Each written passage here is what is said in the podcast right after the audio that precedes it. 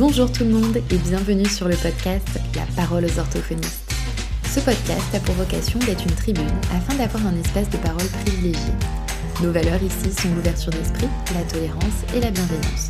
Permettons-nous d'accueillir nos failles et notre humanité au service de notre profession si vaste et si particulière. Le podcast est collaboratif et les thèmes abordés sont divers car ils viennent de vous, comme le genre en orthophonie, la recherche, les études hors de France, le travail avec les parents et bien d'autres suivront. Ah oui, je suis Sarah Botmy, orthophoniste et autrice, et ici, nous donnons la parole aux orthophonistes. Bonjour à toutes et à tous et bienvenue dans ce nouvel épisode du podcast La parole aux orthophonistes. Et aujourd'hui, je reçois Marie-Philippe. Bonjour Marie-Philippe. Bonjour Sarah. Est-ce que tu veux bien te présenter pour les auditeurs et auditrices? Oui, ben, probablement que déjà à mon premier bonjour, vous avez entendu que je ne suis pas de France, hein, je suis québécoise, donc euh, je suis au Québec. Euh, orthophoniste depuis, ça va faire huit ans, oui, depuis 2015. Mmh euh, donc, moi, j'ai gradué à l'Université Laval à Québec. Donc, je, demeure près de, la ville de Québec. Et donc, je travaille en, cabinet privé, ben, libéral, en fait, depuis, depuis toujours. Euh, j'ai fait un petit peu de, j'ai fait un petit peu de, communautaire, donc euh, avec euh, les, populations un petit peu plus vulnérables à travers ça, mais j'ai jamais été salariée. Donc, j'ai toujours été dans la pratique privée, travailleur autonome par choix, parce que c'est vraiment, c'est ce que j'aime le plus, la, flexibilité d'horaire. il y a aussi le fait que la, la clientèle, la patientèle à laquelle je m'intéresse le plus, ce n'est pas nécessairement des, euh, personnes qu'on va voir d'emblée dans, le salariat. Euh, donc, moi, je travaille principalement auprès des, jeunes de, de, 9 ans et plus à peu près, donc CM1 et plus, quatrième année ici au Québec, euh, en langage écrit. J'aime beaucoup le langage écrit, j'aime beaucoup tout ce qui est relié, donc l'apprentissage en lien avec les difficultés langagières, et la cognition mathématique. J'ai fait aussi des troubles orofaciaux myofonctionnels. Donc, ça aussi, c'est nous au Québec, en fait, c'est vraiment quelque chose qui est vraiment plus propre à la sphère euh, en pratique privée. Ce n'est pas nécessairement quelque chose qui va être vu euh, euh, ailleurs. donc, c'est vraiment là mon, créneau. Puis, parallèlement à ça, donc en dehors de ma pratique que je vais dire plus traditionnelle, ben, je me suis intéressée à tout ce qui touche la gestion, l'organisation de sa pratique, euh, euh, comment optimiser nos, façons de faire pour pouvoir euh, être plus rentable. Et quand je parle de rentabilité, on peut parler, oui, on peut penser à l'argent, mais aussi en termes d'efficacité de, de, mmh. de, temps, de tenue de dossier. j'ai toujours plein d'idées, donc j'ai plein de projets à côté. Donc, je ne pourrais pas, si je n'avais pas optimisé ma pratique clinique traditionnelle, je n'aurais pas pu faire ça. Donc, je me suis comme développé un peu un créneau là-dedans. Je me suis intéressée à ça. Puis, je dirais qu'au Québec, mon nom, il sort quand même souvent. J'ai un petit côté geek pour ne pas employer d'anglicisme. J'aime beaucoup explorer tous les logiciels, la technologie, comment ça peut nous servir pour nous aider. Mais pas seulement que les logiciels. Donc, comment on peut les adapter pour notre réalité clinique. donc, j'en ai exploré plusieurs depuis les dernières années. J'en ai testé certains qui, m'ont plu, d'autres qui m'ont moins plu. Euh, donc, c'est vraiment là-dedans que je me suis dirigée. Euh, c'est mes deux chapeaux, disons, mmh. principalement. Mmh. Super. Et ben c'est marrant parce qu'on disait, en fait, on a enregistré un épisode juste avant sur ton podcast Une orthophoniste en coulisses et on en parlait juste avant. On disait que on aurait pu donner parfois les mêmes réponses aussi. Et là, c'est rigolo parce que ce que tu parlais justement sur bah, t'intéresser un petit peu à, ce qui est différent de la rééducation, de vraiment la gestion, l'organisation, optimiser sa pratique. En fait, c'est des sujets que j'adore moi aussi, qui me passionnent, donc c'est rigolo. J'aimerais te demander, toi, comment est-ce que tu es arrivée en orthophonie? Qu'est-ce qui t'a intéressé au départ dedans? Oui, en fait, mon, mon, père est orthodontiste. Oui. moi, depuis que je suis toute jeune, je pense que j'avais 10 ans, je voulais être psychologue. J'ai ah, toujours voulu être psychologue, euh, puis j'ai toujours voulu être psychologue et être à mon compte, donc mmh. avoir mon cabinet. puis euh, jusqu'à au secondaire, c'était encore mon idée. Puis nous est devenu, pas que j'aime pas l'école, j'aime quand même vraiment l'école, mais à un moment donné, il y a une transition, nous au Québec, pour être psychologue, pour porter le titre de psychologue, il fallait faire un doctorat. Donc, le, baccalauréat qui était de trois ans, plus un doctorat de quatre ou cinq ans, ce qui faisait un total de huit années d'études. Euh, donc, ça me portait à sortir de l'université comme à la fin vingtaine. Euh, ça m'a remis un peu en question parce que je me disais, ben, j'aime étudier, mais j'avais hâte de pouvoir justement être dans mes projets et tout. Euh, puis, parallèlement à ça, au secondaire, j'ai toujours adoré écrire, j'ai toujours adoré la langue française. Puis, j'ai une, une, enseignante au secondaire, secondaire 2 ou 3, je ne me rappelle plus, qui m'a fait tellement aimer le français. J'aimais déjà ça, c'était ma matière préférée. mais j'ai même pensé être enseignante au secondaire en, mmh. français. Donc, secondaire, là, nous, c'est. en fait, c'est le, le, le, pas le collège. Lycée? C'est à partir. Ouais, le lycée. À partir de la, la cinquième. Ah, d'accord, OK. À peu près. Ouais puis c'est ça, donc j'ai réfléchi à ça. Puis à un moment donné, mon, père étant orthodontiste, justement, ben, il était appelé à collaborer avec des orthophonistes pour les, troubles orofaciaux myofonctionnels. Puis là, il me dit, ben, t'as-tu pensé, tu connais-tu l'orthophonie? Est-ce que c'est quelque chose qui pourrait t'intéresser? Puis je connaissais pas ça, je pense que j'avais 15 ou 16 ans à l'époque. puis il m'a dit, ben, il m'a mis en contact avec une des orthophonistes avec laquelle il collaborait. Puis elle m'a invité à, à, la rencontrer, j'ai discuté avec elle, puis j'ai dit, ah, ça rejoint vraiment un peu mon, désir de relation d'aide et mon intérêt pour la langue.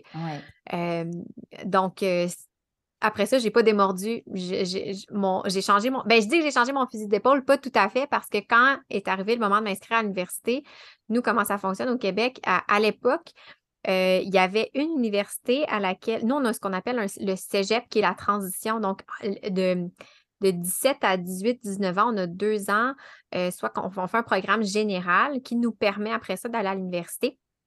On peut faire aussi un programme technique qui nous permet d'aller directement sur le marché du travail. Euh, je, vais grossièrement. Là.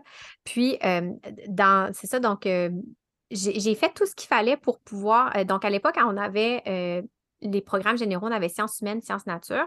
Sciences humaines me permettait d'aller faire mon baccalauréat en psychologie. Et ensuite, de faire une maîtrise, donc les études supérieures en orthophonie, euh, où j'aurais pu faire un programme de sciences nature qui me permettait d'aller à l'Université de Montréal faire directement l'orthophonie. Euh, mais je n'étais pas encore assez certaine, certaine, je voulais me garder une porte ouverte. Donc, j'ai fait mon, à l'université, j'ai fait mon baccalauréat en quatre ans euh, pour pouvoir faire mes équivalences me permettant de faire et mes demandes aux études supérieures en orthophonie et mes demandes aux études supérieures en psychologie. Et quand est venu le temps à la dernière minute de faire le choix. Euh, ça demande beaucoup d'énergie de faire des demandes aux études supérieures. Donc, j'ai n'ai pas eu le choix de trancher. Et là, j'ai tranché pour l'orthophonie. OK. Donc, euh, au lieu de faire un 8 ans d'école, 8-9 ans même, j'ai fait 6 euh, ans. Ouais, c'est déjà pas mal. J'ai coupé quelques années. Oui, c'est ça, exact. Et alors, tu as, choisi l'orthophonie sans regret alors? Non, sans regret. J'ai jamais regretté. J'aime vraiment ça. Je, je... Oui, je... Est-ce que j'aurais eu la même réponse si j'avais été psychologue? Peut-être aussi, parce que je me serais fort probablement intéressée aux troubles d'apprentissage de toute mmh. façon, là, me connaissant. Euh, mais euh, non, j'adore. Oui, ouais, super. C'est génial que tu aies trouvé ta voie. oui, vraiment. Et mmh, qu'est-ce qui t'a plu ensuite quand tu as commencé à exercer le, métier? Est-ce que ça ressemblait à l'image que tu t'en étais fait? Euh, oui et non. Euh, c'est-à-dire que quand j'ai commencé, c'est sûr que, euh, comme je dis, moi, j'ai commencé en, pratique privée. Je, me suis lancée seule. Souvent, quand on commençait à, mon époque, on était soit que euh, les gens se disaient ben, justement un peu le sentiment d'imposteur. Je n'ai pas l'expérience qu'il faut pour démarrer mon cabinet. Je vais aller me soit me joindre à un cabinet qui est déjà établi euh, où je vais aller dans le salariat, donc pouvoir me former, puis éventuellement, je vais, changer. Moi, ça a toujours été clair, non, je, démarrais ma, propre pratique. donc, je m'étais déjà intéressée aussi à ça pendant mes études. C'est sûr que j'avais fait un peu des choix qui, me permettaient un peu de mieux comprendre la réalité. Mais je pense que ce qui m'a le plus vite rattrapé, ça a été, puis on en a parlé justement, tu en as parlé toi aussi, ça a été pas la pratique orthophonique tout le à côté mmh. de euh, la tenue de livre, la comptabilité, euh, les principes, tous les principes au niveau justement des impôts, des taxes, les, obligations en tant que, que, travailleur autonome au niveau des assurances. Tout ça, venait s'ajouter à une charge que je n'avais pas calculée, qui était le fait de ma tenue de dossier, mes suivis avec les, clients, euh, préparer mes rencontres, euh, ne serait-ce que faire le ménage de mon local. Tout ça, je n'avais pas pensé à ça. Mmh. Donc, ça a été ça. Je, m'étais vraiment bien préparée. Je crois j'étais allée chercher aussi des personnes pour m'accompagner pour mon mentorat dans tout ce qui, qui rejoignait la pratique clinique, mais tout le volet administratif, j'avais pas du tout pensé à ça. Et ouais. Et en fait, souvent, on n'en parle pas tellement parce que c'est pas le côté glamour, entre guillemets. Non. Parce que on parle des rééducations, des bilans, euh, de l'évolution des patients. Et en fait, oui, le fait qu'il faut prévoir le ménage, qu'il faut penser à rappeler telle personne, etc., on n'en parle pas, ça. non, non, définitivement pas. Donc, c'est effectivement, c'est là que je me suis rendu compte que je pouvais perdre un temps fou. Mmh. Euh, les, rappels de paiement, euh, je sais que vous, c'est pas tout à fait la même façon, mais je pense que c'est. Ben, en tout cas, nous, c'est le, client qui nous paye directement. Euh, bon, bref, mettre de l'argent de côté pour les impôts. Oui. Euh, on doit de l'impôt au gouvernement quand on est travailleur autonome, c'est pas prélevé sur notre salaire parce que c'est nous qui le percevons nous-mêmes. Il faut y penser à ça. Euh, donc, ça a été euh, beaucoup, beaucoup d'apprentissage, beaucoup de temps aussi. Donc, c'est ça a été, c'est la réalité que, que je connaissais pas. Puis, c'est ce que j'ai vu aussi avec mes collègues, tu sais, de oups, OK, j'ai tout ça en plus à faire. Euh, puis là, je ne compte même pas de considérer, il faut penser à notre formation continue. Il y a plein d'autres éléments auxquels on n'est pas préparé. Puis c'est pas, euh, pas par mauvaise volonté. Là. Déjà, le, programme universitaire est déjà mmh. plein. on, on, sort, on a le cerveau saturé quasiment d'informations. Donc, je, peux comprendre aussi. Et c'est pas, ça ne s'adresse pas à tout le monde parce que c'est pas tout le monde non plus qui va aller en pratique euh, autonome, professionnelle. Donc, dans certains cas, ce n'est pas pertinent pour tous les étudiants non plus. Oui, d'avoir tous ces rappels. Mais c'est vrai que je ne sais pas comment ça pourrait être fait, mais je trouve que ouais, ça serait bien d'avoir la possibilité d'avoir accès à ces infos quand même. C'est ce que mmh j'ai essayé de faire moi en, faisant des rencontres avec les étudiants à distance, mais en fait ça me prend énormément de temps. Enfin, c'était pas gérable de le faire. Donc c'est pour ça que j'avais fait la formation tout pour s'installer en libéral pour que ça aide au moins sur cet aspect. Mmh et le livre aussi pour que les gens puissent s'y référer. Mais c'est vrai que l'idéal, en fait, ça serait qu'il y ait quelque chose déjà dans les études. Mais comme tu le dis, le programme est déjà très chargé. oui, c'est ça, exact, exact. Fait que je comprends effectivement que ce soit pas. Des fois, c'est ça, ça, m'est arrivé moi aussi un peu à quelques reprises des les étudiants justement en orthophonie qui me contactent pour savoir si je pouvais faire une conférence mmh. euh, sur le sujet. Donc, les éléments considérés pour la pratique au privé. Euh, fait que ça, j'ai trouvé ça intéressant, effectivement. Au moins d'avoir une première idée sans nécessairement euh, tout savoir, mais au moins de savoir un petit peu plus à quoi s'attendre. Oui, ça m'est arrivé à quelques reprises de le mmh. faire. Chouette mmh. ça. Et quand est-ce que tu as commencé, toi, à faire d'autres projets en plus de ton cabinet libéral, ta, ta pratique privée? C'est comme ça que ouais. vous dites. Oui, pratique privée, je dirais assez rapidement. Assez rapidement j'ai beaucoup de difficultés à me cantonner à un seul rôle. Oui. Ce qui fait en sorte que, puis je l'ai toujours dit, puis c'est pas pour rabaisser les autres modèles, pas du tout. C'est vraiment en lien avec ma personnalité. Moi, mmh. si je faisais que des suivis en clinique cinq jours par semaine, du lundi au vendredi, du matin au soir, je n'aimerais pas mon travail. Ah ouais. Je comprends. Pas autant que ce que je fais maintenant. Ouais. Euh, puis ça, ça a toujours été très, très clair et c'est une des raisons pour lesquelles j'avais voulu aller en pratique privée. Est-ce que ça veut mmh. dire que quand on est salarié, on n'a pas cette liberté-là? C'est pas vrai parce que maintenant, je le sais. À l'époque, je ne le savais pas. Maintenant, j'en vois des collègues qui ont tellement de diversité dans leur emploi et qui vont choisir aussi leur emploi pour avoir cette diversité-là. Mais euh, c'était une des raisons aussi pourquoi j'avais voulu aller euh, à mon compte comme travailleur autonome. Donc, ça a été assez rapide, euh, assez rapidement avec euh, ma clinique. J'ai voulu avoir des projets. Euh, j'avais commencé avec une chaîne YouTube de, capsules, mais à ce moment-là, puis à ce moment-là, on remonte il y a huit ans, les, cliniques en orthophonie sur les réseaux sociaux, ils étaient présents. Il y avait une page Facebook, mais c'était pas très. il n'y avait pas de création de contenu. Fait qu'on était mmh. comme une dans, dans les premières, je dirais. Il y en avait d'autres, là, mais dans les premières à créer vraiment du contenu euh, comme clinique. Fait que j'ai exploité les j'ai exploré les réseaux sociaux, j'ai exploité un peu ce, créneau-là. Après ça, YouTube, euh, Et tranquillement, de fil en aiguille, ben là, j'ai des projets qui se sont ajoutés.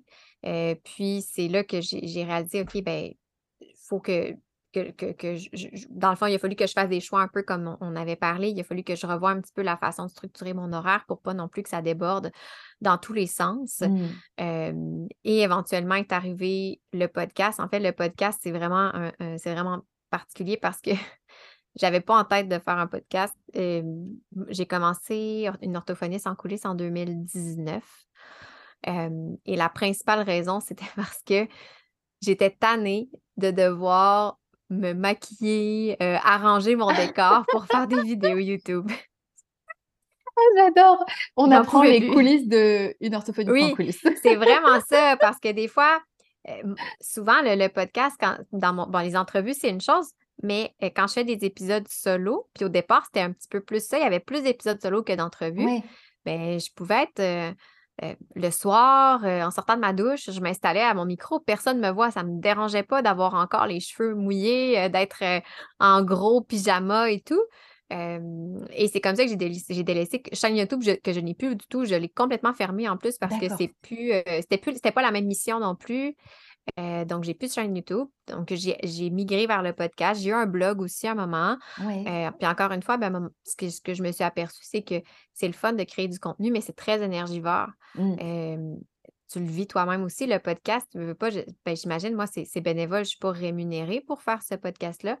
Euh, puis c'est correct, c'est un choix, mais c'est un, ça, au moins un deux heures par semaine de temps que je vais mettre. Et là, ça n'inclut pas la création de contenu pour les réseaux sociaux, mon infolettre et tout ça. mais mon point central, ça reste le podcast. c'est un peu comme ça que, le podcast est arrivé en 2019. Puis à travers ça, c'est ça, à gauche et à droite, j'avais toujours des petites idées de projets. à l'époque, j'avais j'étais à la tête d'une clinique, donc j'avais d'autres orthophonistes qui travaillaient avec moi, ce qui n'est plus le cas maintenant. Maintenant, depuis 2020, depuis janvier 2020, avant la pandémie, j'ai cédé le flambeau. Euh, j'ai passé le flambeau, puis euh, je suis seule. Ben, je dis seule. En fait, pour ce qui est de ma pratique clinique, je suis seule. Je n'ai pas d'autres orthophonistes euh, qui travaillent avec moi. puis je travaille exclusivement, je dirais 95 du temps pratique à distance. Oui. Mmh. C'est ce dont on parlait dans l'épisode sur ton podcast, c'est que vous, c'est assez différent que à distance, ça se fait beaucoup plus fréquemment, alors que nous, ben déjà, on ne doit pas faire plus de 20%, mais c'est pas très répandu encore des orthophonistes qui font de la téléorthophonie. Oui, ben c'est sûr que je dirais que nous, la pandémie a accéléré parce que moi, j'ai commencé la téléorthophonie en 2016. Euh, je faisais pas que ça. Mais ce qui m'était arrivé, en fait, c'était justement, c'était l'enjeu de la distance, c'est-à-dire que moi, je m'étais dit, je vais, je vais ouvrir une clinique avec plusieurs orthophonistes. On va, parce que moi, toute seule, je ne peux pas servir tout le monde. Ne serait-ce qu'on a parlé aussi de, spécial, de spécialisation. Euh, moi, je ne faisais pas de tout petit. Je ne faisais pas de clientèle euh, TSA, donc autistique, déficience intellectuelle. Donc, en étant plusieurs orthophonistes, on, couvrait différents créneaux. Mais je me suis vite rendu compte qu'on avait quand même une limite. On faisait un peu aussi d'intervention à domicile. Euh, mais des fois, les gens, les gens nous appelaient donc, moi, je reste à Québec. Des gens m'appelaient, mettons, du, Saguenay, c'est trois heures de route. Ah ouais. Parce qu'il n'y avait personne où les listes ah. d'attente étaient super longues. Puis ils disaient, ben, je, vais faire le voyagement. Puis je me disais, mais non, je ne peux pas croire, il y a, pas, il y a d'autres moyens possibles. Donc, je me suis mis en 2016 à explorer la télépratique pour pouvoir aider ces personnes-là sans, faire en sorte qu'ils se déplacent. Trois heures de route pour une rencontre d'une heure, c'est c'est pas pour, à, mon sens, à moi, en fait, ça ça, ça, ça, fonctionne pas. Ça, c'est mmh. pas logique. D'autant plus que moi, je travaillais justement déjà avec une clientèle plus âgée, des jeunes qui sont habitués déjà un peu à l'ordinateur, qui sont. puis, en 2016, j'ai commencé ça, puis ça m'a fait, ça m'a toujours fait sourire parce que moi, je suis passée de, de avant la pandémie où je devais expliquer aux gens, expliquer aux gens c'est quoi Zoom, comment ça fonctionne et tout. les gens qui étaient la, ma principale clientèle, c'était à distance, c'était des gens qui étaient de l'extérieur, donc qui étaient à plus d'une heure de route de ma clinique. Puis euh, la pandémie est arrivée. Euh, puis moi, ça m'a fait un petit peu sourire parce que quand, quand la, en, janvier 2020, moi, j'avais ma première fille, elle avait cinq mois. Euh, puis justement, du fait que moi-même, je, restais à 30 minutes de mon cabinet, 30 minutes de voiture de mon cabinet. Je me disais, avec un enfant, ce ne sera pas possible mmh. euh, de, le voyager comme ça tous les jours. donc, j'avais fait le choix, j'avais déjà à peu près au moins 60% de, de, ma clientèle qui était à distance. Donc, j'avais fait le choix de, de passer, là, justement, comme je dis, à 100% à distance. Mais j'étais super stressée, super anxieuse. Je me disais, est-ce que les gens vont suivre? Est-ce que je vais réussir? La pandémie est arrivée.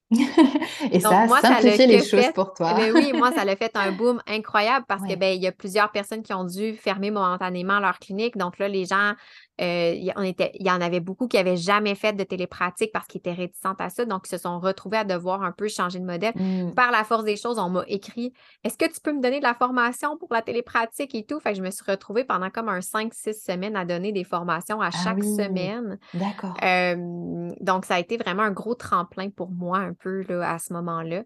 Et puis depuis ce temps-là, ben, c'est ça, moi, j'ai voulu pousser encore plus loin la télépratique, explorer encore plus d'outils. J'ai même un, créneau avec la clientèle Tom que j'ai développé depuis décembre où je fais un suivi que j'appelle hybride. Donc, des suivis, oui, en direct à distance, mais je rencontre le, client aux 4 à 6 semaines. Puis, entre-temps, chaque mmh. semaine, au lieu de le voir à période fixe, on a un système de messagerie instantanée sécurisé D'accord. Et je, je, communique comme ça avec eux. Je leur demande de m'envoyer des vidéos, de m'envoyer des, euh, des, répondre à mes questions. C'est, euh, c'est une autre façon aussi d'aborder la télépratique. Donc, j'ai, poussé beaucoup là, dans les derniers temps euh, pour faire évoluer encore plus, profiter de la technologie. C'est super intéressant, cette prise en charge hybride, d'avoir aussi ce support du coup de messagerie pour envoyer des, enfin demander aux gens d'envoyer des vidéos. Est-ce que les gens jouent le jeu de t'envoyer des vidéos, de répondre? Ouais. J'ai un meilleur engagement même que quand je voyais mmh. les gens aux semaines ou aux deux semaines. Ouais, euh, étonnamment. J'avais lu un petit peu sur le sujet, puis sur les tomes, il n'y en avait pas beaucoup de, d'études euh, qui parlaient, mais il y en avait beaucoup pour les familles, justement, soit que justement les, les, clientèles adultes qui ne pouvaient pas se déplacer, de, l'accompagnement via messagerie. Euh, beaucoup aux États-Unis, les études que j'ai lues euh, qui démontraient qu'il n'y a pas moins d'impact. Il faut juste savoir bien le structurer. Mmh. Et j'ai décidé de le transposer pour ma, ma, clientèle des troubles orofaciaux myofonctionnels pour l'instant. Est-ce que ça veut pas dire, je, je, vois le potentiel, puis je me dis, OK, je vois mes besoins, je veux l'explorer. Mais tu sais, j'ai mijoté ça pendant six mois. J'ai lu, j'ai essayé, j'ai fait des recherches aussi pour trouver des logiciels qui me permettaient des échanges sécurisés. Ça, c'est l'autre chose aussi. Donc, oui, vraiment, moi, je dis, aux, je dis aux gens, je, suis une orthophoniste, je, suis dans votre poche. Euh, littéralement, je, prends des nouvelles aux semaines, aux deux semaines, mais des fois, quand je vois que la personne ne m'a pas répondu après deux, trois jours, je les relance. Hey, j'attends tes mmh. nouvelles. ça me permet aussi, les gens, ils font à différents moments. je pensais pas, mais finalement, j'ai quasiment plus de proximité en étant comme ça que en faisant des suivis plus réguliers. C'est hyper intéressant. Et ça me fait beaucoup réfléchir et du coup, je vais voir comment présenter les choses autrement. Je sais que moi, c'est notamment pour les troubles de l'oralité où fréquemment, je demande aux parents de filmer, de m'envoyer ou de rapporter la séance d'après. Et en fait, euh, 8 fois sur 10, ils ne le font pas. Mmh et du coup, je me dis, tu vois, à t'entendre parler, je me dis qu'il y a, enfin voilà, il y a une chose à modifier sur la façon dont je présente les choses, peut-être sur le mmh. support, parce qu'en fait, c'est hyper intéressant. Et moi, je trouve ça trop frustrant. Et, sauf qu'à chaque fois, ouais, c'est pas fait. Donc, du coup, ouais, je me dis que c'est à creuser. C'est hyper intéressant.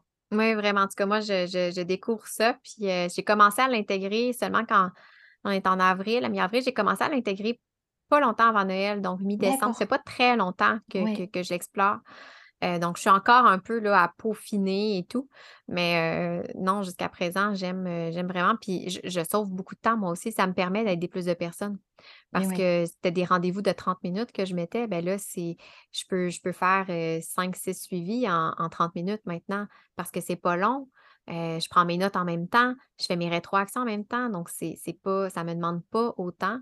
Et pour les gens aussi, c'est maintenant avec la réalité, je trouve, ça c'est quelque chose aussi qu'on ne met de considérer, mais moi étant moi-même maman de deux jeunes enfants, l'horaire, c'est vraiment complexe. Mmh. euh, c'est pas toujours évident. Les périodes de fin de journée sont souvent très en demande, mais c'est pas long que ça se remplit l'horaire. Donc, je me disais, j'ai une limite au nombre de personnes que je peux aider. Euh, donc, ça m'a permis d'aider aussi plus de personnes.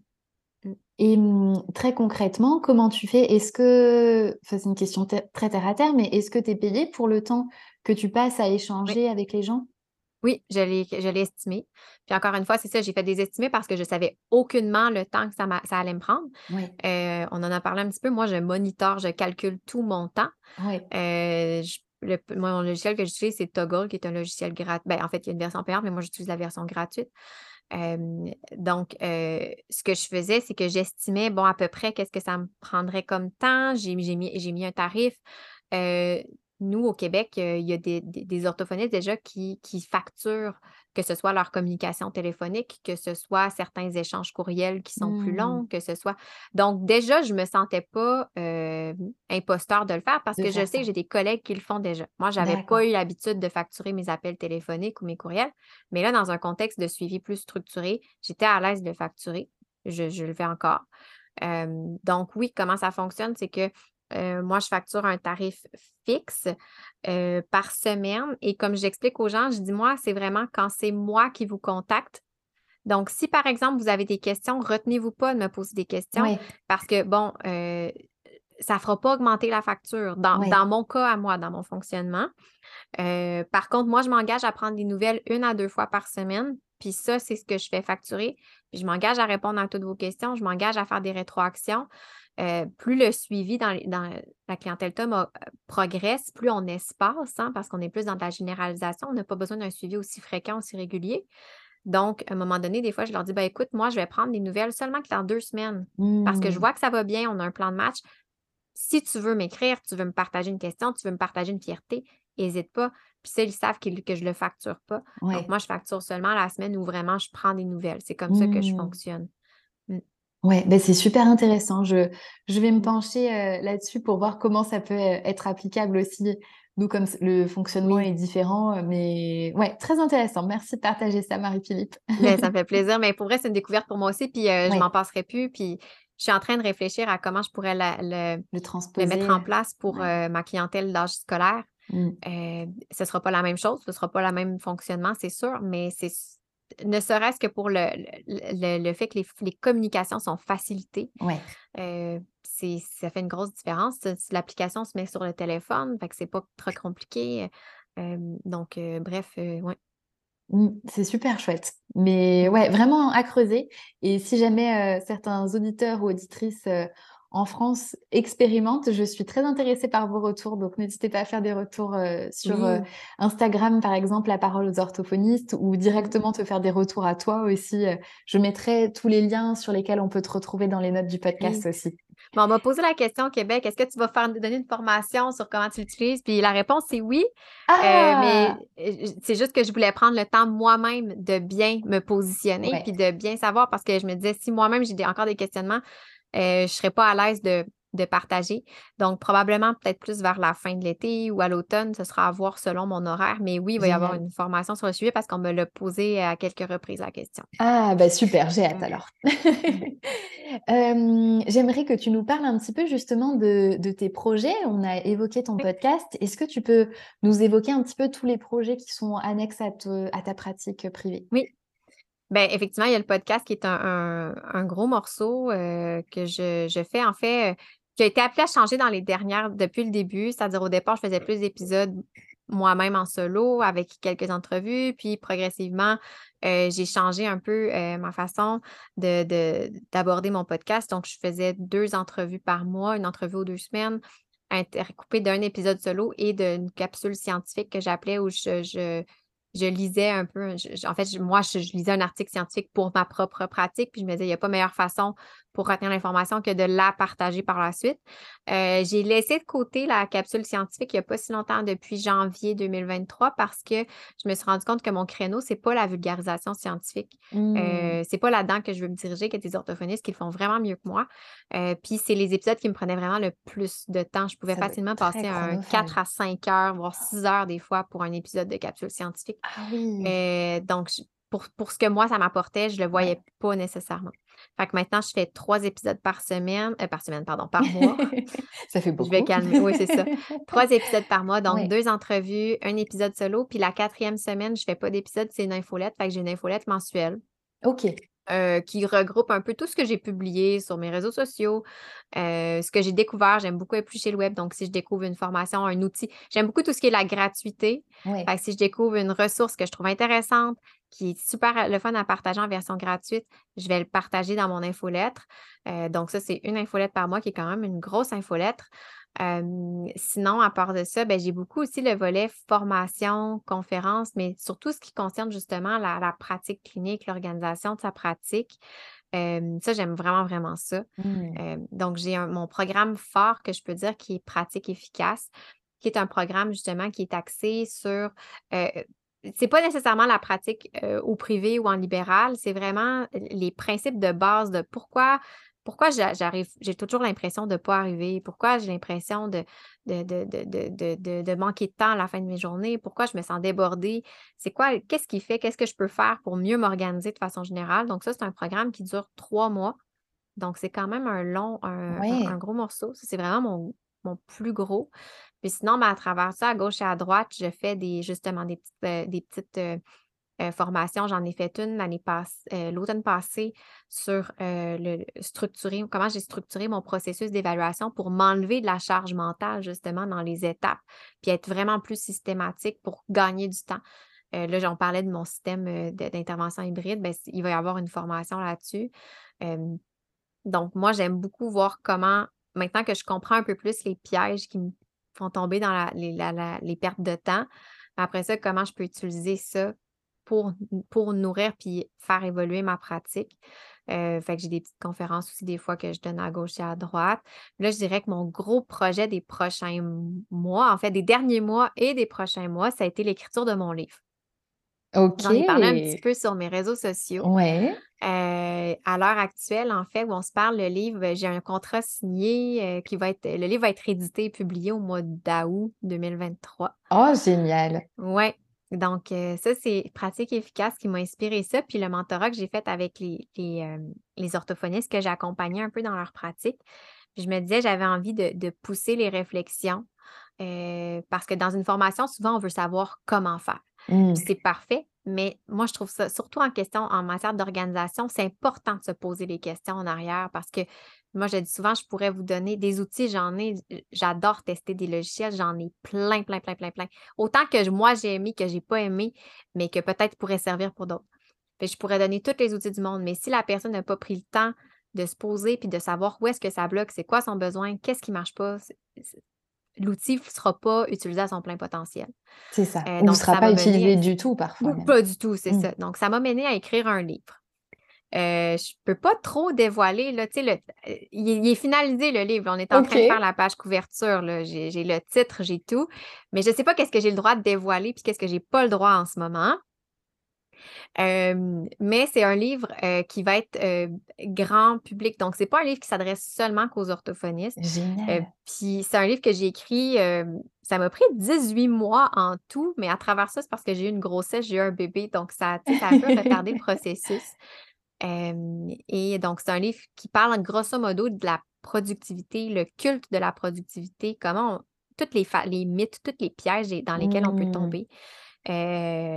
qui, comme je dis, qui va sortir au mois d'août, ça c'est vraiment un gros, gros morceau pour moi. Ah! C'est un rêve que j'ai toujours eu, j'ai toujours su, j'ai toujours dit que j'allais écrire un livre un jour. Génial.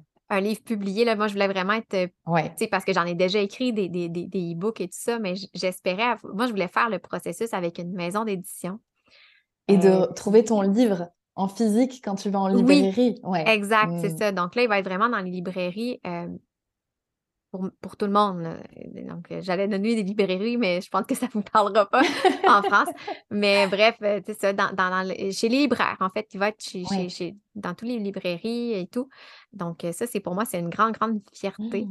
Mmh. j'ai trouvé ça, j'ai adoré faire ça, mais j'ai trouvé ça excessivement difficile. Puis, j'ai écrit un livre sur la productivité puis l'organisation, puis je pense que c'est probablement le projet qui m'a demandé le plus de discipline et d'organisation. Oui, justement. oui, vraiment. D'autant plus que moi, je l'ai écrit avant même d'avoir un contrat signé. Parce que des Ah, fois, ce qui arrive, c'est que des fois, les, les maisons d'édition vont repérer des personnes, puis vont leur dire Ah, ça serait intéressant, est-ce que tu serais intéressé à écrire un livre? Puis moi, je me suis dit, j'attendrai pas, j'ai mon filon, je l'écris, J'y et vais. c'est moi-même qui l'ai soumis aux maisons d'é- à des Mmh. maisons d'édition. Et donc, euh, il était déjà tout écrit. Évidemment, il a fallu que je le révise et tout ça. Il y a eu un processus à faire, mais il était quand même tout écrit. Donc, ce ça a été très difficile parce que j'avais pas de compte à rendre à personne à part moi-même. Donc, Je le du devais pas à coup, personne. ouais, tu devais réussir à trouver la motivation par toi-même, Ouais. t'organiser en fonction. Tu n'avais pas de deadline à Non, respecter. euh, ouais. non, du Mm, tout. Ça a été euh, un gros, gros défi dont je suis très fière. Et euh, là, c'est ça, la semaine passée, l'éditrice m'a envoyé les- la page de couverture. Là, euh, Oh j'ai là vu là, la, couverture, j'ai dit Ah, ça se concrétise. Donc, au mois d'août, au Québec, euh, je, Et je tu pense qu'il va y avoir une version numérique. C'est ce que j'allais te demander, ou le faire livrer en France, tu sais si c'est Je possible? connais, ben, je connais pas les détails. Je sais que la maison d'édition, c'est quand même une grosse maison d'édition. Donc, possiblement que je pourrais, euh, je vais probablement poser la question parce que je le sais qu'il y a déjà des personnes, justement, en France, Belgique, qui m'avaient dit, Hey, que, parce que je- je- j'en ai parlé beaucoup de mon processus d'écriture, Ouais. euh, mais je n'avais pas confirmé. Là, tu es la première à qui je confirme que Oh, officiellement le livre sera publié en août. Euh, et donc, euh, on m'avait posé la question, est-ce qu'on pourra y accéder? Fait que je sais pas, je sais que euh, d'habitude, de ce que je sais avec cette maison d'édition-là, puis dans le contrat, c'était un peu ça, il y aura l'option numérique, mais c'est toujours le. Moi, j'aime personnellement tout ce qui est des ouvrages plus didactiques, plus Mm, pratiques, j'aime les avoir en format papier, moi, Ouais. là. Euh, donc, peut-être éventuellement Ah ben super. En tout cas, ça m'intéresse, hein. Tu me tiens au Mm. courant. Moi, je veux mon Oui, exemplaire aussi, hein. Ça me fera plaisir, ça me fera plaisir. J'ai le projet peut-être un jour, ben je dis pas peut-être un jour, dans un futur rapproché, j'aimerais ça retourner en France, puis je me dis à un moment donné, je pourrais retourner puis amener euh, des livres. Puis... Ah, mais carrément, mais c'est une super idée. Ouais, ah ouais, mm, si tu peux l'organiser, ça, ça serait une super idée. ouais, Franchement, euh, j'aimerais vraiment je pense ça. que ça, ça tenterait beaucoup de monde en plus. Mm, à, à Ah bah trop chouette. Ouais, on tient, on surveillera euh, sur tes réseaux Oui, pour, euh, ça. Mais pour ça, c'est vraiment mon gros projet, je dirais, Ouais. des, des prochaines semaines. Puis sinon, ben, après ça, l'été, j'aime beaucoup, moi, prendre un moment pour justement revoir mes, mes pratiques. Euh, j'ai toujours, au courant de l'année, je découvre toujours plein de sortes de logiciels. Euh, je prends pas toujours le temps de les explorer sur le moment, mais j'aime ça les explorer. Donc là, l'été, je regarde c'est quoi mes besoins? Ah, ça, je pourrais l'essayer. Euh, c'est l'année passée que j'ai vraiment tout. ben, j'ai découvert Notion, ça faisait un petit moment, mais je, je, je l'ai apprivoisé, puis maintenant, je ne m'en passerai plus. Mm. Mais ça a été beaucoup d'apprivoisage. de- Il y a beaucoup de, de travail, d'apprentissage à faire pour le, le mettre euh, à la main d'une orthophoniste, là, si je c'est ça. Au début, c'est pas si évident, hein. Euh, Non, euh, t'arrives et tu dis, bon, qu'est-ce que je fais? Et là, tu vois, aujourd'hui, j'ai mes questions à côté sur Notion et je t'ai en ouais, interview sur l'autre côté. exact. Mais c'est parce que c'est un canevas vierge, hein. C'est qu'on arrive sur une page Ouais, vierge, donc on on n'est pas habitué. Puis alors, je ne sais pas si vous en France, c'est ça, mais nous-mêmes, en tant qu'orthophonistes, on aime ça, avoir déjà des, des modèles ouais, préfaits. Ou... Et là, ben, tout est à bâtir. Fait que moi-même, la première fois que j'avais découvert ce- ce- cette application-là, sur le coup, puis les gens en parlaient vraiment, là, ah, c'est, c'est, wow, c'est. Puis j'ai été, j'ai été prise d'un vertige. J'ai dit, OK, non, je vais fermer l'application, ça a pris quelques mois avant que ouais. je, je lui donne une deuxième chance. Et au final, tu regrettes pas du tout. Non, vraiment pas. Mm. Puis ma, ma, ma, ma formation que j'ai donnée pour structurer ces processus, ben en fait, je m'étais toute structurée avec Notion. Puis même depuis ça, j'ai rajouté encore aussi d'autres choses. Génial. Et moi, je voulais te demander, euh, tout à l'heure, tu parlais de, euh, de l'accompagnement que tu faisais pendant trois Oui. mois. Euh, est-ce que ça, du coup, tu le fais en, enfin, tu vois, en, juste avec une personne en visio? Est-ce que c'est des capsules vidéo? Est-ce que c'est des groupes? Comment ça se passe? Oui, ben en fait, c'est encore un autre hybride. J'aime beaucoup tout le hybride. Euh, donc, c'est-à-dire que euh, pratique efficace, je- là, j'en suis à la cinquième cohorte. Et d'ailleurs, je vais tout revoir la structure cet été. Mais en ce moment, comment ça fonctionne? C'est le contenu, donc la, la théorie est enregistrée, préenregistrée sous forme de modules. Ok. Euh, donc, les gens peuvent les visionner à leur rythme. Il y a, il y a des documents d'accompagnement, des tutoriels et tout. On a un groupe Facebook aussi, si jamais il y a des questions, partager des découvertes, etc. Et aux deux semaines, on a des rencontres de groupe. Donc, c'est par cohorte. Ah, d'accord. Euh, c'est maximum 20 personnes par cohorte. Et donc, aux deux semaines, on a des, rencontres- des rencontres de groupe où là, on, on- on y va. Ça se peut qu'on déroge, mais j'essaie d'y aller avec la thématique. Donc, il y a six modules. Fait que ça fait, c'est pour ça que ça fait à peu près le trois mois. Donc, la première rencontre porte, on est en lien avec le module 1. Donc, on revient un petit peu, il y a des choses, justement, soit des, réflexions, des questions, euh, et ainsi de suite, comme ça. Euh, puis quand le, trois mois est terminé, ben, la cohorte est considérée comme complétée, mais le groupe, c'est tellement un beau, toutes les cohortes confondues, c'est tellement des, gens qui sont motivés et impliqués que euh, à chaque trimestre environ, on fait des, des, rencontres qu'on appelle nous des, communautés de pratique. Donc, mmh. on, tout le monde se rencontre, puis euh, on discute justement de ce qu'on a mis en place dans nos pratiques, de ce qu'on a, euh, ce qu'on a découvert, nos, bons coups, nos moins bons coups. donc, c'est ça, c'est sur base volontaire. Il n'y a personne qui est obligé. Puis ça se fait tout, en, tout à distance parce qu'on est dispersé aux quatre coins du Québec. j'ai eu, je pense que j'ai eu, non, c'était pas en France, c'était en, non, j'ai une française, puis euh, France et Suisse, mais ça en tout cas. Ah, donc même à l'international. oui. Moi, c'est sûr, c'est pas la majorité, mais quand même. Oui, ouais, quand même. Quand même, ah parce que c'est des principes qui sont vraiment généraux, et qui peuvent s'appliquer. C'est ça. Donc, peu mmh. importe la réalité de notre pratique, c'est ça le but, en fait. Mmh. C'est vraiment de faire un travail de fond. C'est hyper intéressant. Et puis, mmh, moi, ce que j'aime beaucoup aussi avec ta vision de la productivité, parce que moi, je sais que j'en ai consommé beaucoup aussi de contenu, de contenu sur la productivité. Et en fait, j'ai eu un ras-le-bol à un moment parce que mmh j'avais l'impression que, tu vois, c'était un petit peu toujours la course à il faut faire plus, il faut faire plus, il faut faire plus, mais sans s'écouter. Et du coup, mmh. c'est ce que j'aime beaucoup dans ta vision des choses, c'est qu'en fait, tu mets la productivité à ton service. Et, et je trouve que c'est bien parce que c'est pas juste la course à faire plus, c'est vraiment comment tu t'adaptes pour te rendre service. Et je trouve ça hyper intéressant. Oui, vraiment. Puis en, bon, québécois, on dit been there, done that. Donc, euh, je suis passée par là, c'est-à-dire que euh, j'ai longtemps, je, suis toujours accompagnée pour mon côté plus entrepreneurial. Puis j'avais une, des, une des coachs qui m'avait dit Toi, tu es comme un, cheval de course qui a défoncé la clôture. tu es, parce que c'était ça, justement, quand j'ai commencé à m'intéresser à ça, je me disais, puis on le voit des fois, puis je pense qu'il y a un côté marketing, hein, les gens vont dire, euh, euh, je reprends l'exemple de, de, de, Notion, puis des fois, c'est même pas marketing, tu sais, comme moi, je parle de mon service hybride, je, le vois la différence, mais je le mets pas dans une optique de, le vendre, c'est que moi, je la vois, puis ça, ça me plaît. Mais moi, je voyais quelqu'un qui était tellement convaincu par Notion, puis qui voyait le, positif, puis qui c'était probablement vrai, je me disais, ça doit être la chose à faire. Mmh. Heureusement, rendu à Notion, j'avais appris, mais ça, il, y a, il y a de cela peut-être 4-5 ans, j'aurais tout laissé tomber ce que j'avais comme outil pour tout migrer sans avoir pris le temps de me questionner à savoir qu'est-ce que moi j'ai besoin, c'est quoi ma personnalité. Euh, parce que peut-être que le visuel que la personne utilise, même si c'est révolutionnaire pour elle, pour moi, ça va être un bordel total. donc, euh, ça a été, ça, a été ça, j'ai appris. J'ai appris à la, à la dure, bien honnêtement, j'en ai perdu du temps, mmh. franchement.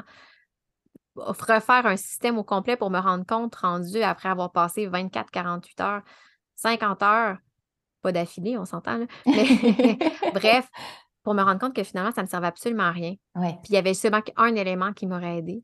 Ça, c'est quelque chose sur lequel je mise beaucoup, beaucoup, beaucoup. Puis je le dis, je le répète souvent, commencez par ce qui vous dérange. Si ça mmh. ne vous dérange pas, c'est pas parce que moi, ça ne me convient pas que ça ne vous convient pas. Ah, c'est pas parce que moi, j'utilise un logiciel d'une façon X que vous devez absolument l'utiliser de la façon X. Peut-être que vous, c'est la façon Y qui va vous convenir. Donc, ça, c'est vraiment super important parce que je l'ai vécu. Euh, puis c'est vraiment, c'est énergivore, c'est ça s'entraîne des déceptions, des frustrations. Mmh. C'est pas agréable. C'est clair. Et même autrement que sur des outils, j'ai l'impression que quand il y a une façon de faire ou un outil aussi dont on parle beaucoup, ou c'est mmh. beaucoup relayé sur les réseaux sociaux, bah, tout le monde se dit, OK, il faut que je le fasse parce qu'en fait, c'est le mmh. truc à faire. Et, et, là, en ce moment, tu vois, nous, il y a beaucoup le truc sur les, mmh, les comptes rendus de bilan pour réussir à prendre moins de temps sur les comptes rendus. Et alors, il y a beaucoup de personnes pour qui c'est un vrai sujet parce que c'est quelque chose qui les dérange, comme tu disais. Oui. Et il y a des personnes, en fait, bah, ça leur va de passer euh, du temps sur leur compte rendu. Et peut-être que c'est des personnes qui en passent déjà pas tellement, enfin, mmh. pas trop pour elles en, tout cas. Et, euh, et là, j'ai l'impression qu'en fait, tout le monde se dit Oh là là, mais il faut que j'optimise à fond, il faut que je fasse ci, que je fasse ça, que je fasse plus qu'une page. Mmh. Et en fait, euh, c'est exactement ce que tu dis. C'est en fait, mais si ça te dérange, bah, penche-toi sur la question. Mais si ça te va, ben finalement, c'est pas grave, quoi. Exactement, c'est ça, parce que sinon, on, changerait tout tout le temps. Mais oui, oui, oui, c'est clair. On serait toujours en train de tout changer. c'est un peu ça. Des fois, moi, j'utilise l'agenda électronique, puis je suis très justement, j'aime beaucoup tout ce qui est la technologie, mais j'en ai des personnes que j'accompagne qui ont encore l'agenda papier, puis qui sont comme Ah, mais je suis pas prête. Ben, c'est parfait. On commencera pas par ça. Oui, si, si, ton agenda papier te convient encore, puis ton fonctionnement te convient encore, c'est quoi qui dérange en ce moment? Puis c'est mmh. quand moi-même je fais du mentorat, c'est ça. C'est quoi le besoin? Puis on part de ça. Parce qu'effectivement, je pourrais donner plein d'informations, mais c'est pas, pas toujours euh, pas toujours ça qui va, euh, qui, va faire la différence. Oui. Mmh. C'est quoi le besoin? Ouais, c'est hyper important de se rappeler. Et ça me fait mmh, penser au parallèle en fait avec nos patients. Avec nos patients, c'est pareil. C'est c'est quoi le besoin? Enfin, bon, ok, tu vois, il y a un bégaiement, ok, euh, il est dyslexique, mais c'est quoi le besoin derrière en fait? On va pas, on va pas tout changer s'il n'y a pas de gêne, s'il n'y a pas de besoin. Exact, c'est ça, c'est mmh. la même chose. Donc, c'est la même chose, mon service, comme je dis, mon service hybride. Ben, ça fait quand même huit ans que je fonctionnais d'une façon, ben, pas tout à fait, mettons six ans et demi. Et là, à un moment donné, je me suis mis à avoir des irritants, puis à me dire non, ça ne fonctionne pas, puis il y a quelque chose. Mmh. Puis là, à ce moment-là, seulement, je l'ai changé, puis j'ai n'ai pas tout changé. Puis il y a des choses que j'ai conservées parce que ces éléments-là, peut-être que les éléments que j'ai conservés l'année prochaine, je vais les changer. Oui. Ça sera, ça sera l'année prochaine, tu sais. Oui, c'est ça. Et non pas maintenant. Donc, c'est vraiment ça. Puis sinon, ben, un autre gros morceau que j'ai, mais qui vient tout juste de finir, c'est le, sommet professionnel, le sommet de l'évolution professionnelle en orthophonie, qui est un sommet que j'ai organisé à la deuxième édition cette année. Ça se passe toujours à la fin mars. Euh, donc, j'ai fait la première édition l'année passée. Puis c'était un peu justement en lien avec ça. C'est que j'étais un peu, euh, j'avais un peu cette espèce de d'irritation en dedans de moi de dire, mais c'est pas vrai qu'on doit tout consommer puis qu'on doit tout retenir. Puis des fois, on, a la théorie ou des fois, ce qui m'arrivait aussi, c'est que je ressortais de des formations puis je me disais, OK, je comprends pourquoi c'est bien de faire ça comme ça et non pas de cette façon-là. Mais maintenant, je fais comment? Mmh. Comment je le fais? Puis, on n'a pas toujours ce temps-là à passer à se, questionner. Puis, je me suis dit, ben j'ai eu le goût de créer un, événement justement de, formation continue où on, on abordait vraiment le comment. Des, mmh. sujets qui étaient très, très précis, euh, des conférences qui sont assez courtes, là, une heure et demie, euh, sur des sujets spécifiques. Euh, donc, ça aussi, ça m'a, ça m'a mis, parce que moi, je ne suis pas conférencière, c'est pas moi qui donne le contenu. Moi, j'organise. Donc, je suis vraiment en coulisses, justement. et ça aussi, ça m'a. c'est, un projet qui est très, très difficile, qui demande beaucoup d'énergie, qui demande beaucoup de temps, mais qui, qui m'apporte énormément aussi. Là. Euh, fait que ça, ça a été un gros morceau. Là, on vient de terminer. Fait que comme j'ai la question pas plus tard que la semaine passée, à combien les chances, mettons, de 0 à 10, à combien les chances d'avoir une troisième édition du, du CEPO pour l'acronyme du sommet? Euh, puis là, je dis, mais là, en ce moment, je dirais peut-être 2 sur 10 parce que je me sens comme quelqu'un qui a terminé un marathon. Puis dit, OK, plus jamais. plus jamais. C'est fini. puis après ça, quelques semaines après, reprend l'entraînement pour le prochain marathon. En ce moment, je suis comme, ouf, non, donnez-moi une pause. Mais euh, oui, effectivement, c'est un gros morceau, ça aussi. Là, ce sommet, en fait, c'est en présentiel, en distanciel? C'est non, c'est tout à distance, c'est tout en virtuel. Euh, et c'est il y, a sur une semaine où les conférences sont présentées en direct. Donc, les gens peuvent participer en direct, mais sont enregistrés. Ouais. Puis sont accessibles en différé pendant trois mois. Donc, c'est pas tout le monde, je suis consciente que c'est pas tout le monde qui peut participer à toutes les conférences. C'est sur une semaine, c'est très condensé. Il faudrait prendre une semaine de vacances, de congé. Euh, donc, c'est ça. Puis, je me suis amusée encore une fois, moi, avec la technologie, à trouver une façon aussi, ça, c'est un autre de mes dadas, de voir comment est-ce qu'on peut changer les modèles, les paradigmes de formation, parce que ça aussi, ça change. Donc, euh, c'est super de passer une journée complète en formation, mais des fois, c'est n'est pas toujours réaliste ou des fois, on peut la consommer différemment. Donc, comme pour le sommet, le contenu en différé est accessible soit par capsule. Donc, je n'ai pas mis la conférence en une heure et demie parce que moi, personnellement, visionner en différé une vidéo d'une heure et demie, ça ne marche pas pour moi. Je, décroche. Donc, des petites capsules de 20 minutes à peu près chacune. Euh, donc, c'est plus facile après ça de retrouver le contenu. Et j'ai mis aussi la possibilité d'écouter. J'ai fait une chaîne de podcast privée pour le mmh. sommet. Donc, les conférences sont disponibles en format audio aussi. Ah, c'est une super idée d'avoir fait ça. Oui, c'est ça. C'est sûr que par contre, les gens sont avisés que dans certains cas, Il y a certaines conférences que ça va, on n'a pas nécessairement besoin d'un support visuel, mais dans d'autres cas, ben, ça sera pertinent d'aller visionner pour vraiment aller chercher le maximum de tout le contenu, d'aller visionner les capsules vidéo. Donc, je m'amuse aussi à regarder comment. Euh, comment, ouais, tu peux renouveler un petit peu la formation, euh, trouver des nouvelles idées, c'est passionnant. Et est-ce que tu pourrais nous donner des exemples de, hum, de conférences qu'il y a eu pour qu'on se rende compte un petit peu? Ben, ben je, j'imagine qu'il y en a plusieurs aussi en France qui utilisent, mais toute la suite Microsoft 365 avec les adresses Outlook, le, OneNote, tout ça, ben, nous, au, Québec, les gens qui travaillent justement dans, pour le gouvernement, donc que ce soit principalement dans le système de la santé, c'est ce seulement, ben, principalement en fait, Microsoft 365 qui est recommandé.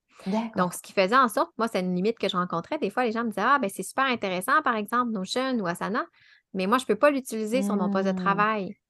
Mais j'ai Microsoft 365, qu'est-ce que je peux faire? je me dis, ben, je ne sais pas, je ne le connais pas, le logiciel, et je ne l'ai pas exploré. Donc, je suis allée, je suis allée inviter une conférencière qui est orthophoniste, mais qui est maintenant coordonnatrice, qui, elle, est vraiment formée et qualifiée Microsoft 365 qui est allée faire une conférence pour montrer, ben voici les différents outils, puis voici comment vous pouvez l'utiliser dans votre pratique orthophonique, comment moi j'ai mmh. montré à mes orthophonistes, puis même aux ergothérapeutes et aux psychoéducateurs de mon équipe de, de, l'utiliser. Un autre exemple aussi, c'était plus, plus en lien avec la, la, pratique plus privée, mais comment bien calculer notre rentabilité, comment bien l'estimer pour la facturation. C'est sûr que je sais que vous, je pense qu'en France, vous avez des taux qui sont imposés. Euh, nous, ce n'est pas le cas au Québec. Euh, donc, nos, tarifs, on a des balises, mais on est, on, est quand même libre quand même là-dedans. Mmh. Euh, donc, c'est un peu ça. sinon, un autre, une autre conférence qui était en lien avec la, confidentialité, il y a une loi qui est arrivée au Québec justement pour ce qui est justement de la confidentialité, protection des, renseignements personnels. Puis je voyais beaucoup sur les groupes Facebook avoir des gens se poser la question, mais comment vous avez fait? C'est quoi les mesures que vous avez mises en place? Mmh. Mais j'ai invité quelqu'un qui est une archiviste qui, dont l'entreprise se spécialise justement dans les, les mises en place à faire pour pouvoir respecter ces fameuses lois-là c'est vraiment du très pratico-pratique. J'adore. C'est mmh. que des sujets qui me passionnent, ça en plus. Je me dis, ça serait tellement chouette qu'on ait quelque chose qui, qui, ressemble à, ça en mmh. France, avec euh, des choses adaptées au système français et avec des conférenciers québécois aussi. oui. Ben, L'année passée, j'avais Jérémy sur le, panel. Ah, Jérémy Périchon qui est venu parler de partenariat parental parce que là, il y a, ça, mais, par exemple, euh, j'ai eu, euh, on a eu des conférencières qui ont parlé de la théorie de l'attachement, comment ah, utiliser, comment mettre tout à profit l'attachement dans nos, euh, dans nos pratiques orthophoniques pour pouvoir mieux intervenir, créer un meilleur lien, puis pouvoir mmh. réussir à, atteindre les objectifs plus, plus, de façon plus pas, plus efficace, mais disons plus permanente, si je peux dire comme ça. Donc, des fois, tu as des sujets qui sont plus. Euh, j'ai eu quelques Françaises qui se sont inscrites cette année. Ah, génial! Puis le but aussi du sommet, c'est que c'est quand même euh, c'est un tarif qui est relativement abordable dans l'offre de formation. Donc, c'est-à-dire que pour à peu près un pas loin d'une vingtaine d'heures de formation continue, même un petit peu plus, parce que là, vois-tu, dans le trois mois, j'ai même rajouté des communautés de pratique. Mmh. On, a, parlé un petit peu justement de. Donc, pour chacun des dix sujets de conférence, j'ai organisé dix euh, rencontres d'une heure. Les gens sont libres de venir, les gens qui se sont inscrits, puis on continue à parler. Donc, ah ça chemine. Super. donc, pour toutes ces heures-là, ça, leur, ça coûte 157 dollars ah canadiens, plus les taxes. Euh, généralement, une formation de, mettons, 8 heures peut coûter entre 300 et 500 dollars, tout dépendant. Oui. C'est sûr que ça varie. Fait que mon but était de garder ça accessible parce que je suis consciente aussi que c'est pas tout le monde, c'est pas tous les sujets qui intéressent tout le monde. Mmh. Euh, donc, des fois, de dire, bon, ben, OK, si je fais le calcul, puis j'écoute seulement que quatre conférences, ben, est-ce que je considère, puis après ça, c'est un choix personnel, oui. Euh, mais est-ce que je considère que moi, financièrement, ça me convient.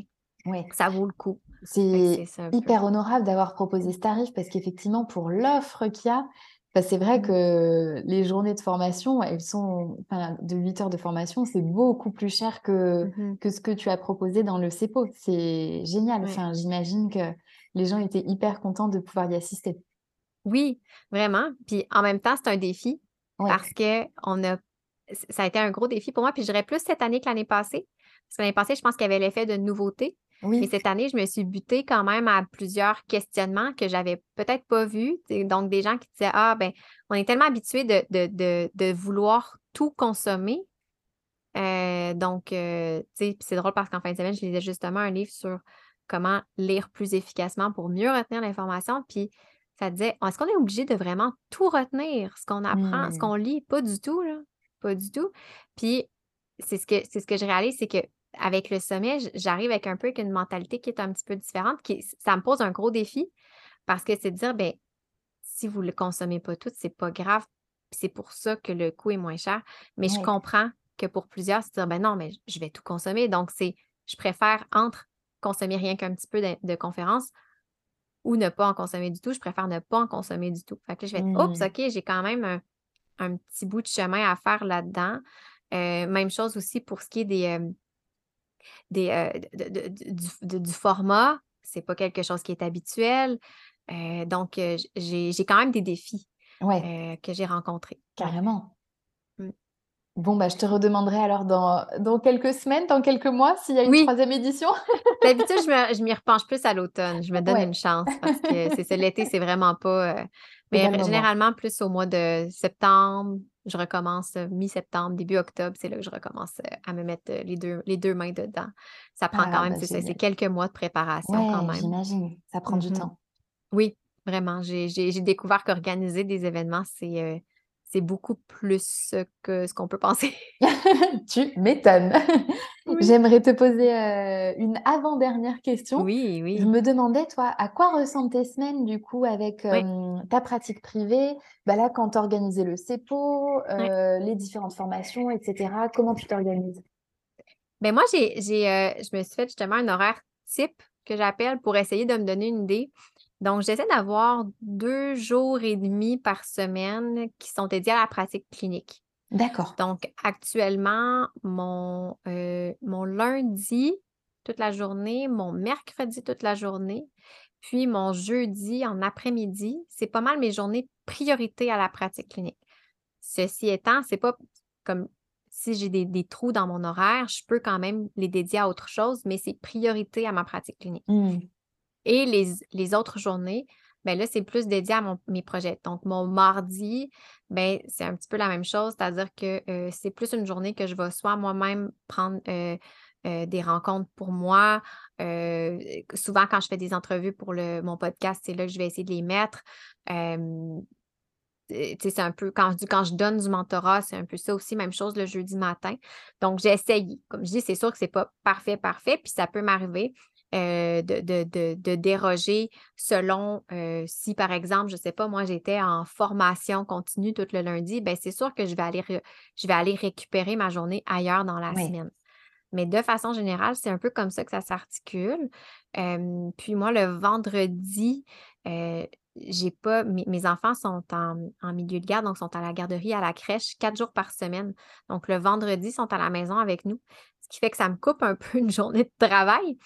Heu, donc j'ai un vendredi par mois où là, je je je fais des rencontres parce que j'aime ça les vendredis. Souvent, nous, au Québec, c'est, hem, il y a beaucoup de personnes qui ne travaillent pas le vendredi, les gens ont un petit peu plus Mmh, de disponibilité.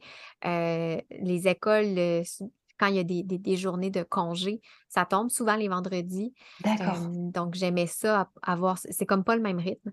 Ouais, qu'un vendredi par mois, je dédie à à ma pratique clinique aussi. En gros, ça ressemble à ça. OK, donc ouais, c'est plutôt bien organisé et Oui. ça te laisse du temps pour toutes les différentes activités et ta vie personnelle alors? Oui et non. C'est sûr que je Oui. cacherai pas que, ça demande quand même beaucoup d'organisation, puis ça dépend combien d'heures on veut travailler, tu sais? Mmh. moi, je calcule toutes mes heures, puis ça dépend des périodes. Donc jusqu'à tout récemment, c'était pas rare que je faisais du 45-50 heures par semaine de Mmh. travail au total. Heu, je travaille le soir aussi quand mes enfants dorment parce que bon, c'est sûr que c'est ça, en ayant mon vendredi que je veux pas, je perds une journée d'à peu près 8 heures de travail. je dois le, je dois le récupérer ailleurs, ce 8 heures-là. donc, ça, ça, vient un peu couper. Ça, c'est quand les enfants ne sont pas à la maison avec nous parce qu'ils sont malades. donc, ça, c'est autre chose aussi.